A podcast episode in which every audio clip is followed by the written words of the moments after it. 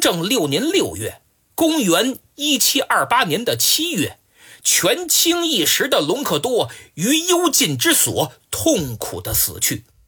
临终前还说了一句很耐人寻味的话：“白帝城受命之日，即是死期已至之时。”这句话的前半句非常不好理解，他把自己比作诸葛亮，那意思康熙去世前，像刘备在白帝城托孤一样，让他好好辅佐四皇子胤禛。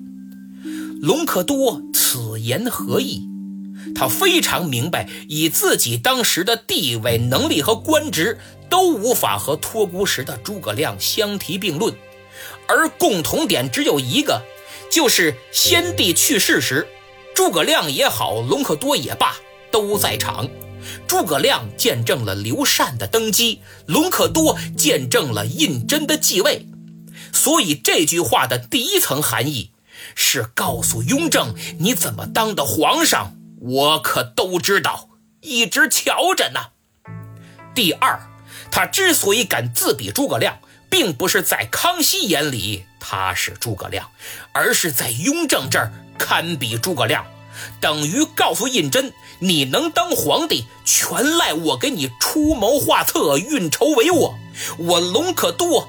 就是你的诸葛亮，就是你篡夺皇位的见证人。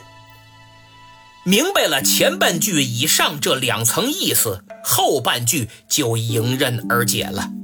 正因为他见证了胤禛篡位的全过程，并且是幕后主谋，所以他才意识到雍正登基之日，既是死期已至之时。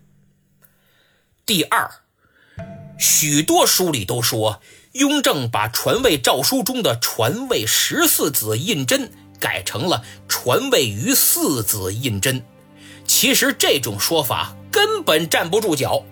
首先，清朝所有的重要诏书都以满汉两种文字书写，汉文能把时改成余，满文呢，那改不了，不一样啊。